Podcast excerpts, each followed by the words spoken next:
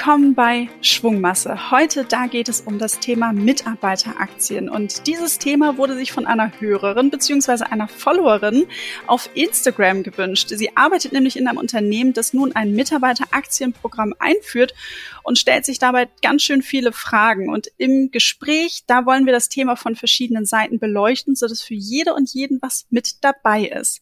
Ich bin Katharina von Finanzheldin und mache das heute nicht alleine, sondern zu Gast ist Helena Kling Klinger. Sie ist Justiziarin und wissenschaftliche Referentin am Institut für Finanzdienstleistung in Hamburg, kurz IFF. Und dort schauen sie mit einer Verbraucherbrille auf das Thema Finanzdienstleistung, das heißt von Zahlungsverkehr, Kredit, Kapitalanlage bis hin zu Versicherung. Und dementsprechend breit ist Helenas Expertise aufgestellt. Und deshalb quiz ich sie heute und freue mich sehr, dass sie da ist. Hallo Helena, schön, dass du mit dabei bist. Ja, hallo, auch von meiner Seite. Vielen Dank für die Einladung. Jetzt habe ich noch unterschlagen in deiner Intro zu deinen Aufgaben und Themen, die du sozusagen machst. Du bist ja auch Lehrbeauftragte an verschiedenen Hochschulen deutschlandweit. Kam da das Thema Mitarbeiteraktienprogramme schon mal auf? Bis jetzt nicht, aber auf jeden Fall natürlich im Kontext unseres Instituts. Sehr gut. Ganz zu Beginn der Frage, was ist denn so ein Mitarbeiteraktienprogramm eigentlich? Was versteht man darunter?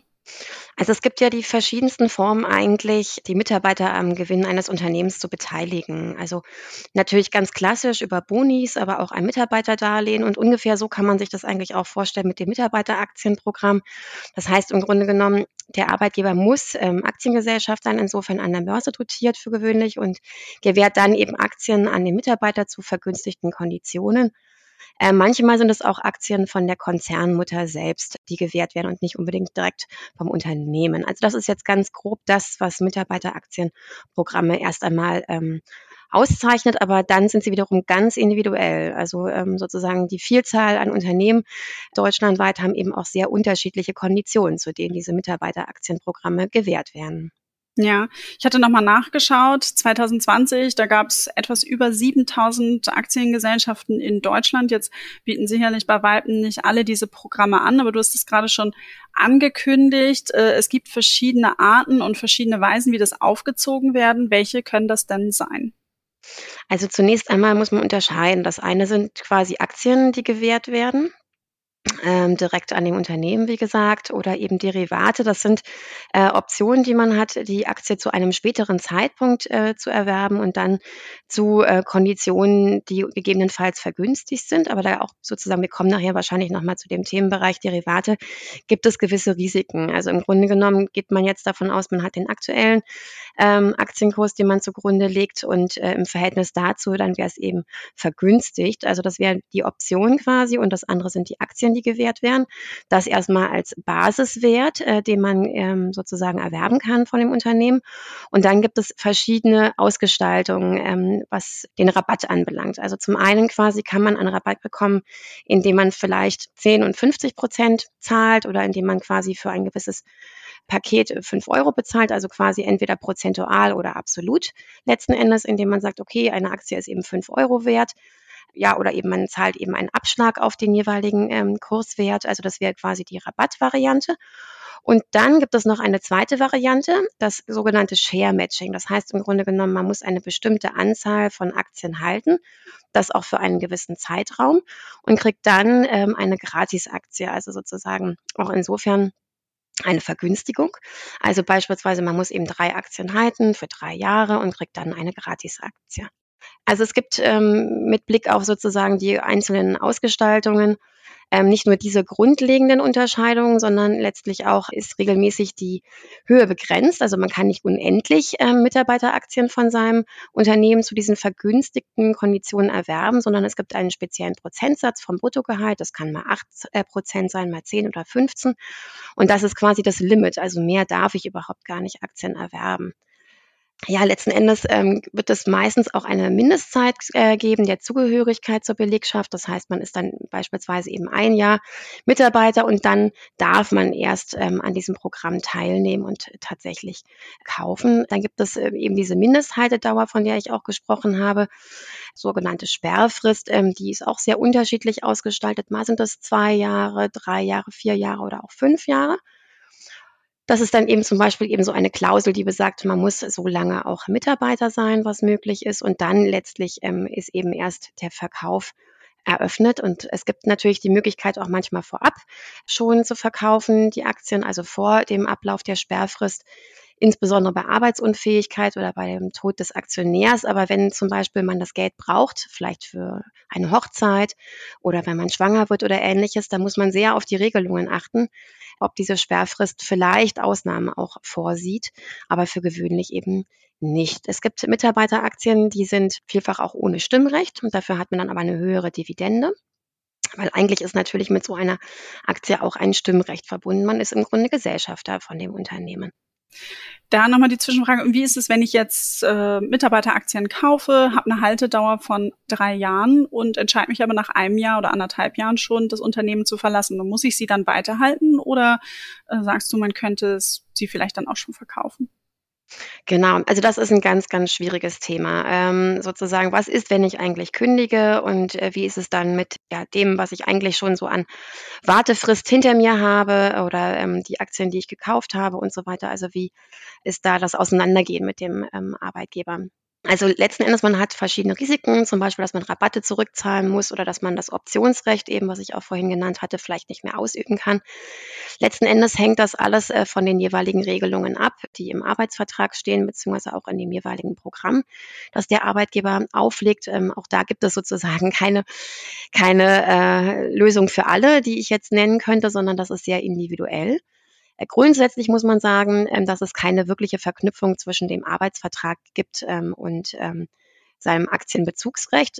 dieser Bezug kann nur hergestellt werden eben durch den Arbeitsvertrag sodass da eine Verknüpfung stattfindet. Wenn diese Verknüpfung fehlt, also man quasi einmal diese gesellschaftliche Stellung innehat und zum anderen seinen Arbeitsvertrag und das wirklich vollkommen komplett getrennt zu sehen ist, dann kann die Haltefrist quasi bestehen bleiben und man hält dann eben einfach weiter äh, seinen Bestand bis zum Ende und verkauft dann. Teils aber gibt es eben auch konkrete Regelungen, die unterscheiden, aus welchen Gründen man ausscheidet bei dem Unternehmen, ja, ob man sozusagen ein ein guter oder ein schlechter Arbeitnehmer ist, der geht, ja, also sozusagen ähm, in dem Fall ähm, positiv hm, beurteilt wird dann, wenn man zum Beispiel ähm, in die Rente geht oder eine betriebsbedingte Kündigung die Ursache war.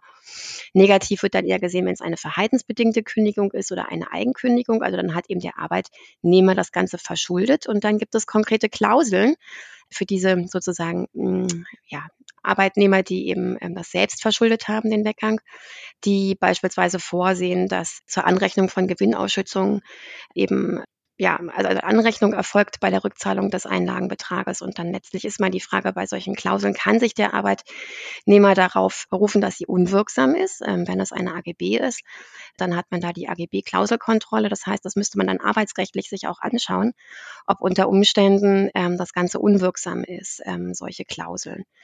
Schön ist natürlich, wenn man geht und das auch insofern ähm, über einen Aufhebungsvertrag ähm, löst, dann kann man das Ganze auch aushandeln miteinander. Also dann kann man auch schauen, dass man diese Regelungen, die eigentlich nachteilig für einen sind, unter Umständen positiv ähm, für sich verhandelt. Okay, sehr gut. Jetzt hast du mit den Risiken ja auch schon so ein paar Nachteile von solchen Programmen ja auch irgendwie genannt. Ich bin froh, dass du gerade noch so zum Abschluss nochmal so ein bisschen so was Positives mitgegeben hast, weil ich habe schon selber das Gefühl gehabt, so, oh Gott, äh, das fühlt sich jetzt irgendwie nicht ganz so, so gut an und so ein bisschen so, man, man bindet sich ja und da ist schon, man muss auf einiges achten, klar. Was sind dann aber ganz klare Vorteile von solchen Programmen oder wo siehst du die Vorteile in solchen Programmen? Ja, also natürlich, man hat den ähm, finanziellen Vorteil, der einem gewährt wird durch den Rabatt. Das ist eben ganz unterschiedlich von der Ausprägung her, also wie viel das ist, beispielsweise 20 Prozent vielleicht auf den aktuellen Kurswert und das ist natürlich toll. Also ähm, das bekommt man eben diesen Vorteil nur als Mitarbeiter und ja, dementsprechend, ähm, das darf man auch nicht gering schätzen insofern. Das sind jetzt oder eines der Vorteile letzten Endes für den Arbeitnehmer. Ähm, insgesamt natürlich irgendwie ist es auch vielleicht für den Arbeitgeber von Vorteil. Man hat eben Motivation Motivation, die man damit erhöht, auch eine besondere Bindung und ähm, an den Arbeitgeber. Die Fluktuation wird ein wenig verhindert zwischen den Mitarbeitern. Das ist ja letzten Endes auch für den Betriebsstamm angenehm, dass man da eine Kontinuität hat. Das sind jetzt mehr so die allgemeinen Vorteile, will ich mal sagen, die sofort auf der Hand liegen. Was vielleicht dem einen oder anderen noch nicht so bekannt ist, dass schlichtweg in Deutschland, ähm, was die Anlage in den Aktienmarkt anbelangt, einfach wir Deutschen sehr verhalten sind und ähm, doch ähm, bestimmte Berührungsängste existieren mit Blick auf den Aktienmarkt. Und äh, letzten Endes kann äh, der Einstieg mit der Mitarbeiteraktie durchaus ja für den jeweiligen Arbeitnehmer ein sanfter Einstieg bedeuten und ähm, der jeweilige Arbeitgeber unterstützt dann eben beim Vermögensaufbau in der Hinsicht. Das heißt letzten Endes, also es ist ein sanfter Einstieg. Ähm, man weiß natürlich auch gewisse ähm, Dinge über seinen Arbeitgeber unter Umständen. Das heißt also, man kann vielleicht auch ungefähr die Kursentwicklung ähm, ein wenig einschätzen und hat da ein gewisses Vermögen. Das darf man auch nicht überschätzen, die einzelnen Aspekte, die man vielleicht über das Unternehmen weiß. Aber zumindest hat man ein gutes Gefühl und ein gewisses Vertrauen, denke ich mal, auch dadurch zu dem Unternehmen. Jetzt hast du gerade auch diesen Punkt gesagt, äh, wenn ich einsteige, kann das den Einstieg erleichtern. Jetzt ist es ja so, dass wir bei Finanzhelden noch immer sagen, wenn ihr eine Aktie im Depot haltet, dann ist das sehr risikoreich. Es gibt ja dieses schöne, die schöne Börsenweisheit, lege nicht alle Eier in einen Korb, wenn der runterfällt, ist kaputt. Was würdest du einer Einsteigerin oder einem Einsteiger dann noch so zu Beginn raten, wie man damit umgehen soll? Und vielleicht auch an anhand welcher Kriterien ich für, für mich dann auch persönlich schaue, will ich das ausprobieren, will ich mit sowas starten und loslegen und was beachte ich dabei? Ja, also generell muss man sagen, ähm, wenn man bis jetzt einfach noch keine Berührung hatte mit dem Aktienmarkt, dann ähm, ist das natürlich ein sanfter Einstieg, aber auch da mit gewissen, also wie das eben generell im Aktienmarkt ist, mit gewissen Risiken verbunden. Und ähm, das muss eben jeder für sich selbst abwägen. Ähm, es gibt die unterschiedlichsten Möglichkeiten der Kapitalanlage und natürlich ähm, gilt auch hier eigentlich Diversifikation ist äh, wichtig für die Kapitalanlage und ähm, Aktien sollten eben nur ein Bestandteil ähm, einer Kapitalanlage bilden aber nicht den alleinigen. Ähm, das hängt letzten Endes auch von dem jeweiligen äh, Verbraucher oder der Verbraucherin ab, ähm, was da seine Vorlieben sind ähm, oder ihre. Äh, man kann sich beraten lassen auf jeden Fall, dass man diese Entscheidung nicht alleine trifft. wo, mit wo kann ja. man sich beraten lassen? Also natürlich mit Kollegen und ähnliches. Bestimmt ähm, kriegt man da auch ähm, interessante Tipps, aber letzten Endes, wenn man wirklich möchte, dass man ähm, nochmal neutral und extern beraten wird, also oder eine gewisse Unabhängigkeit sucht, dann würde ich immer natürlich die Verbraucherzentralen empfehlen, ähm, die sehr bedarfsorientiert Verbraucher auch ohne Verkaufsdruck beraten. Ähm, und es gibt ähm, auch sogenannte Honorarberater, die ähm, auf der gleichen Art und Weise agieren, also sozusagen keinen Verkaufsdruck in der Hinsicht haben, auch nicht prämienbasiert ähm, sich finanzieren. Eine sehr schöne Webseite, die unser Institut auch ähm, veröffentlicht hat, ist der Wegweiser Finanzberatung. Findet man unter www.wegweiser-finanzberatung.de.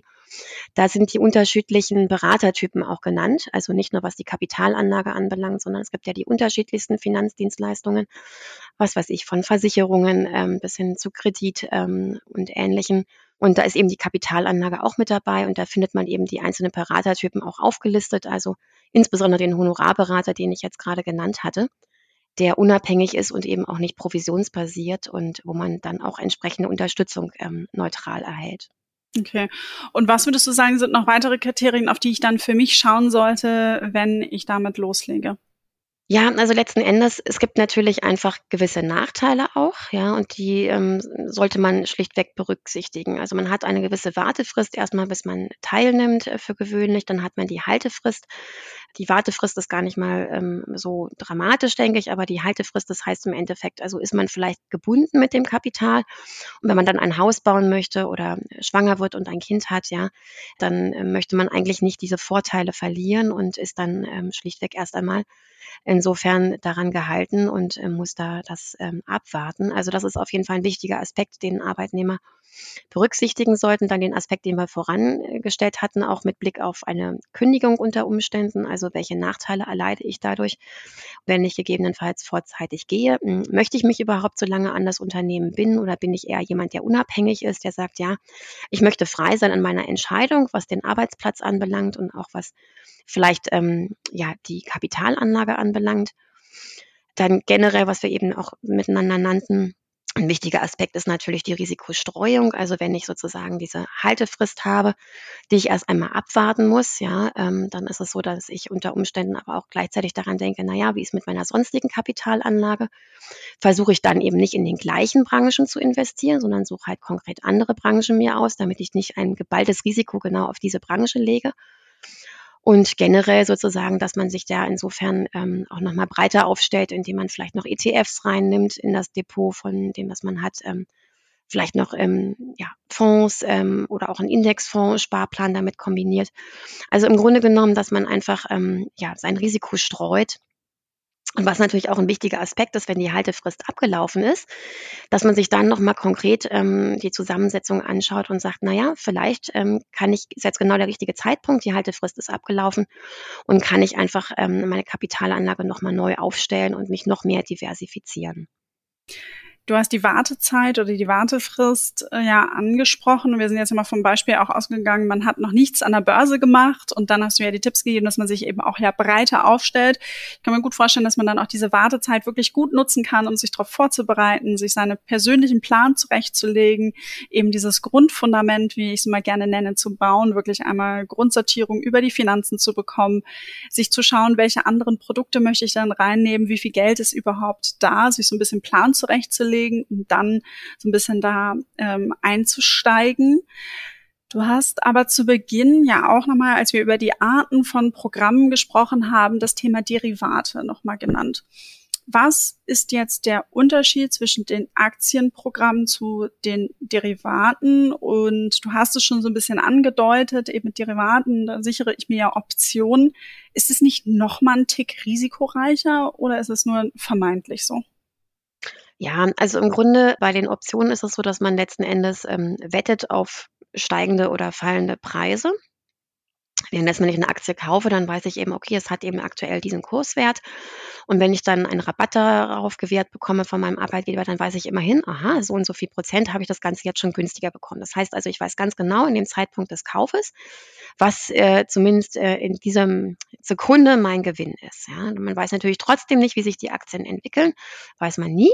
Aber das ist, will ich mal sagen, ein Risiko, das ist äh, inhärent, das ist immer vorhanden. Bei der Option ist das noch ein wenig anders letzten Endes. Es geht ja darum, dass man das Recht hat, die Unternehmensaktie zu erwerben zu einem festgelegten Zeitpunkt, zu einem festgelegten Preis, der eben günstiger ist als der aktuelle Kurswert. Ja.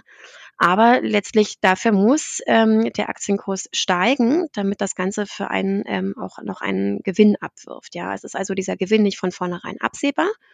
Ja, und deshalb ist es eben schon eine gewisse Spekulation. Und, äh, Oder auch eine Motivation für alle Mitarbeiter, richtig ranzuklotzen, damit das Ergebnis wirklich nochmal besser wird, oder? Also, oder ist es jetzt mhm. nur, nehme ich das vielleicht nur so wahr, dass man auch darüber versucht, nochmal so ein bisschen ja, ich sage nicht Mitarbeiter zu steuern, aber nochmal einen extra Anreiz vielleicht zu geben. Absolut, genau. Aber das ist letzten Endes bei allen Beteiligungen ähm, am Unternehmen der Fall, ne? dass man eben möchte, dass man miteinander noch stärker in einem Boot sitzt, ja, und insofern ähm, die Interessen einfach gleichgerichtet sind, ja. Was man noch bei den Optionen natürlich sagen muss, dass es für gewöhnlich keine Pflicht zum Kauf gibt. Das heißt also, wenn es dann so an dem ist, dass letzten Endes die Kurse nicht gestiegen sind, dann muss man eben jetzt auch nicht unbedingt die Aktie kaufen zu diesem schlechten ähm, Wert. Das heißt also, auch da ist die Spekulation, will ich mal sagen, also der ist auch Grenzen. Es ist eine Spekulation, aber die ist nicht grenzenlos und man hat da eben noch eine Exit-Strategie im Zweifel. Mhm. Okay, super. Die grundsätzliche Frage, die ich mir aber auch gestellt habe, wo kann ich das Ganze dann umsetzen? Also wenn ich jetzt sage, ich möchte ähm, Aktienderivate, ich will jetzt kaufen, ich will mitmachen, meine Wartefrist ist vorbei, es kann losgehen gehe ich dann zu meiner Bank äh, oder mache das bei meinem Online-Broker? Also wo, wo kaufe ich das denn jetzt? Bin, ich da frei? Bin ich vielleicht auch gebunden?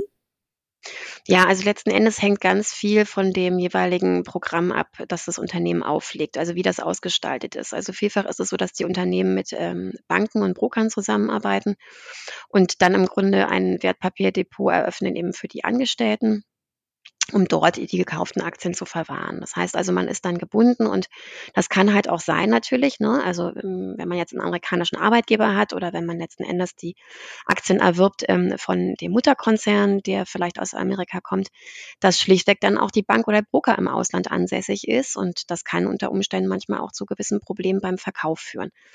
Das ist ähm, sozusagen die eine Variante. Die andere Variante ist aber, dass ähm, diese Mitarbeiteraktien, wenn sie eben über ein Depot laufen, von der Firma in der Regel kostenfrei sind. Also man zahlt keine Depotgebühren. Ne? Großer Vorteil wiederum andererseits. Und ja, es gibt auch manchmal die Möglichkeit, dass man sein eigenes Depot eröffnet ähm, und darüber letzten Endes ähm, die ähm, Aktien ähm, hält. Ja, muss man immer schauen, wie das jedes Unternehmen sozusagen macht. Spätestens allerdings beim Verkauf letzten Endes ähm, braucht man ja auch das eine Wertpapierdepot, um es soweit zu überführen. Und wenn man ohnehin auf diese Risikostreuung ähm, achtet, von der wir vorhin gesprochen haben, dann ist es sowieso unerlässlich, dass man ein eigenes Wertpapierdepot eröffnet. Und ähm, ja, das wäre dann auch in dem Sinne meine Empfehlung. Ja, zwei Nachfragen nochmal eben zu dem, was du erzählt hast. Und zwar einmal zu dem äh, Depot dann möglich im Ausland. Wie verhält sich das dann mit den Steuern? Hat das Auswirkungen dann für mich oder übernimmt das dann auch dort der Broker? Wie weißt du, wie das da ist? Ja, da bin ich wirklich überfragt. Also ich bin keine Steuerexpertin leider, würde ich gerne helfen. Aber ähm, also steuerrechtlich, das weiß ich nicht. Ich weiß nur, dass natürlich einfach dort ähm, ja nicht diese klassischen Vorschriften gelten, ähm, die deutsches Recht beinhalten und wo wir einen hohen auch ähm, Schutz haben, was die Anleger anbelangt und Verbraucherschutz. Und dadurch, ähm, ja, sozusagen kann es einfach Schwierigkeiten geben, wenn das Depot im Ausland ansässig ist und Probleme gibt, wenn es dann eben über dem Arbeitgeber läuft bei einem Verkauf. Ja, also auch den Punkt, äh, wenn das noch da ist, informieren und ähm, beim Arbeitgeber auch nachfragen, hey, weil die anderen Mitarbeiter werden ja auch schon diese Frage gehabt haben, wo haben die sich informiert, wo bekommt man dann die Informationen her? Du hast aber eben auch noch den Punkt gesagt, dass das Depot in der Regel dann ja kostenlos zur Verfügung gestellt wird. Ist es dann auch möglich, dass ich über dieses Depot, über dieses kostenlose Depot auch andere Produkte erstmal kaufe? Weil wenn ich jetzt sage, ich habe eh eine Haltedauer von drei oder von fünf Jahren und habe da ein kostenloses Depot, dann wäre es ja irgendwie schön, wenn ich mir meinen äh, ETF da noch mit reinlegen kann und mir erstmal in der Zeit das spare. Und wenn ich es dann umziehe, dann ein Depot zulege, was ich unter Umständen oder gegebenenfalls gibt ja auch viele kostenlos, dann bezahlen müsste. Weißt du, ob das geht? Ja, also soweit ich weiß, dient dieses Depot dann der Firma tatsächlich nur der Aktienbeteiligung der Angestellten. Ach, schade. Von daher ist man da ja etwas festgelegter, ne? aber man hat eben die Kostenfreiheit und das ist ja auch ein großer Vorteil. Definitiv. Jetzt ähm, hast du ganz zu, zum Einstieg ja gesagt, dass diese Programme, dass man halt Mitarbeiter am Gewinn beteiligen möchte, dass man sie motivieren möchte, halten möchte. Das gibt's ja auch dann in anderen Formen. Also ja zum Beispiel auch über klassische Beteiligung, zum Beispiel ja bei Startups. Findest du sowas auch interessant? Hast du da mal ein bisschen reingeschaut, wie die Startup-Welt das macht? Ja, also im Grunde die Start-up-Welt gewährt vor allen Dingen virtuelle Beteiligungen, ähm, die noch ein bisschen anders ausgestaltet sind als das, was wir jetzt eben miteinander besprochen haben. Also Ähnlichkeiten aufweisen, aber jedenfalls auch Besonderheiten. Also das ist im Grunde genommen ein schuldrechtlicher Vertrag, bei dem der Arbeitnehmer so gestellt wird, als ob er ein Gesellschafter eines Unternehmens wäre, aber letzten Endes eben hat er keine Aktie in dem Sinne. Und er hat letzten Endes nur eine schuldrechtliche ne, Forderung ähm, gegen den Arbeitgeber, ja, dass er beteiligt wird am Verkaufserlös im Exit-Fall oder nach Ablauf einer gewissen Zeit eine Auszahlung der Anteile erhält. Das ist einfach schon, wie ja, die Ausgestaltung sagt, das ist eben ein Vertrag. Und ähm, Verträge sozusagen müssen eingehalten werden, werden vielleicht manchmal nicht so eingehalten, sind vielleicht manchmal auch gar nicht so vorteilhaft von seinen Regelungen her gestaltet. Währenddessen sozusagen, wenn man eben die anderen zuvor genannten äh, Formen der Mitarbeiterprogramme sich anschaut, da hat man einfach schon sehr konkrete ähm, und, und ähm, ja, Rechtsprechung zu. Da weiß man eigentlich, was auf einen wartet. Ähm, das ist etabliert, will ich mal sagen, das System. Währenddessen bei der Start-up-Welt, das ist eben alles doch noch vergleichsweise sehr individualvertraglich geregelt und da bestehen Rechtsunsicherheiten dadurch. Jetzt habe ich schon so das ein oder andere Mal gehört aus der Startup-Welt sozusagen, hey, wir zahlen dir zwar ein geringeres Gehalt, aber wir geben dir dann so Anteilsoptionen. Welche Auswirkungen kann das denn grundsätzlich haben für mich, aber auch eben langfristig gedacht? Also es kann ja auf der einen Seite super reizvoll sein, wenn man sagt, okay, ich glaube an die Idee, ich will mitmachen, ich kämpfe auch dafür. Dennoch ist es ja doch schon eine große Wette auch. Ja, absolut. Also vielfach ähm, erhält man tatsächlich im Gegenzug ein niedrigeres Gehalt für die Anteilsoptionen und ähm, das hat insbesondere zwei Auswirkungen, wo man einfach schauen muss, okay, wie verhält es sich? Also ist das ähm, irgendwie kompensiert im äh, sonstigen Fall mit den Anteilsoptionen? Man zahlt letzten Endes weniger in die gesetzliche Rentenversicherung ein, weil man ein niedrigeres Festgehalt bekommt. Ja, also das heißt, also man hat im Zweifel ähm, geringere Beiträge, die man in die gesetzliche Rentenversicherung einzahlt und kriegt dann natürlich auch am Ende bei Renteneintritt ein weniger raus. Und das Gleiche gilt letzten Endes auch für die Arbeitslosenversicherung. Also auch da sind meine Sozialversicherungsbeiträge geringer, weil mein Festgehalt geringer ist und im Zweifel, wenn ich arbeitslos bin, erhalte ich dann eben auch ein geringeres Arbeitslosengeld anteilig. Das sind die zwei, will ich mal sagen, Aspekte, die einfach bei einem niedrigeren Festgehalt ähm, stets zu Buche schlagen. Und das andere ist eben, wie gesagt, ähm, dass zumindest im Start-up-Bereich ähm, tendenziell eben sehr komplexe Regelungen vorgesehen werden, die auch eher so ein bisschen nachteilig sind für die Mitarbeiter weil man dazu eben einfach keine gesetzlichen Bestimmungen bislang hat, alles individualvertraglich macht und auch noch wenig Rechtsprechung. Also sozusagen all diese Aspekte gilt es zu berücksichtigen in der Start-up-Welt, wenn man da anfängt und ähm, dann ausgewogen einfach schaut, passt das zu mir und meinem Charakter, möchte ich das Risiko eingehen, aber bin eben auch Teil sozusagen einfach eines ganz besonderen Experiments und ähm, freue mich daran mitzuwirken. Helena, ich glaube, wir haben viele Punkte rund um das Thema Mitarbeiteraktienprogramme bearbeitet. Ich hoffe, dass insbesondere unsere Followerin happy darüber ist. Und zusammenfassend kann ich sagen, ein super Einstieg, um überhaupt erstmal loszulegen, vielleicht nochmal eine andere Motivation, auch nochmal sich da im Job ähm, zu engagieren und mit dem Thema zu beschäftigen, mit Kolleginnen und Kollegen zu sprechen. Und das fand ich auch ganz toll. Die Followerin hatte mir dann geschrieben, hey, ich möchte erstmal anbringen, dass es hier im Unternehmen auch ein Workshop Workshop gibt für alle Mitarbeitenden, um überhaupt erstmal über das Thema Finanzen aufzuklären, was sollte man grundsätzlich tun, womit sollte man sich beschäftigen, ähm, finde ich eine schöne Sache und auf jeden Fall ein super spannende Einblicke, die du gegeben hast. Man merkt richtig deine rechtliche Brille, die da auch mitkommt. Ich glaube, das hat dann für das ganze Bild auch nochmal erstmal geholfen für die ersten Schritte, zum Abschluss eine Frage noch an dich. Wenn du mit einem Mythos rund um Finanzen aufräumen könntest, du hast ja da auch viele Einblicke durch deine Arbeit beim IFF, aber auch durch deine Tätigkeiten an den Hochschulen. Was wäre das? Also, ich glaube, es würde jetzt gar nicht unbedingt so die Kapitalanlage betreffen, sondern tatsächlich eher den Kreditbereich. Ähm, ich glaube, man geht immer davon aus, Kredite aufnehmen, ähm, ja, ist negativ unter Umständen mit Blick auf ähm, das Risiko der Überschuldung. Und das ist etwas, ähm, wo ich sagen würde, das ist ein großer Mythos, den man eher in Zweifel ziehen kann und ähm, wo es gilt, auch den zu entmythifizieren. Schlichtweg, also es kann auch sinnvoll sein, einen Kredit aufzunehmen ist die Frage, ob ein Kredit aufnehmen zur Kapitalanlage. Das würde man wahrscheinlich eher sagen, na ja, ähm, wie verhält es sich da mit den Zinsrisiken, ähm, ähm, die damit betroffen sind? Und ähm, das ist hochspekulativ. Davon würde man tendenziell eher abraten, weil das ein eben sehr riskanter Kredit ist, den man aufnimmt für eine Kapitalanlage. Aber wenn man zum Beispiel einen Kredit aufnimmt und das als gute Investition in eine künftige äh, Erhöhung des Einkommens äh, investiert, dann ist das ähm, äußerst positiv. Also beispielsweise einen Kredit aufnimmt für eine Weiterbildung oder einen Kredit aufnimmt, wenn man einen neuen Job ähm, sich gefunden hat und gesucht hat und jetzt pendeln muss und dafür ein Auto finanziert. Also das ist quasi ein Kredit, der sehr produktiv sein kann und der letztlich meine Einnahmen erhöht und ähm, wo überhaupt gar kein Überschuldungsrisiko im eigentlichen Sinne dann ähm, so großartig vorhanden ist. Und ähm, ich glaube, das äh, ist wichtig auch zu sehen, also dass man nicht unbedingt ähm, die Angst hat vor dem Kredit, sondern einfach sich im Einzelfall anschaut, ob es nicht vielleicht auch produktiv sein kann, einen Kredit aufzunehmen und ähm, dass man Schuldner sein, wir sind alle Schuldner, wenn wir vielleicht mal eine Forderung, der ausgesetzt sind, ähm, in dem Sinne. Und ähm, das ist nicht nur bei dem Kredit so, das ist im Zweifel auch so, wenn wir uns einen neuen Laptop kaufen, da sind wir auch in dem Moment Schuldner.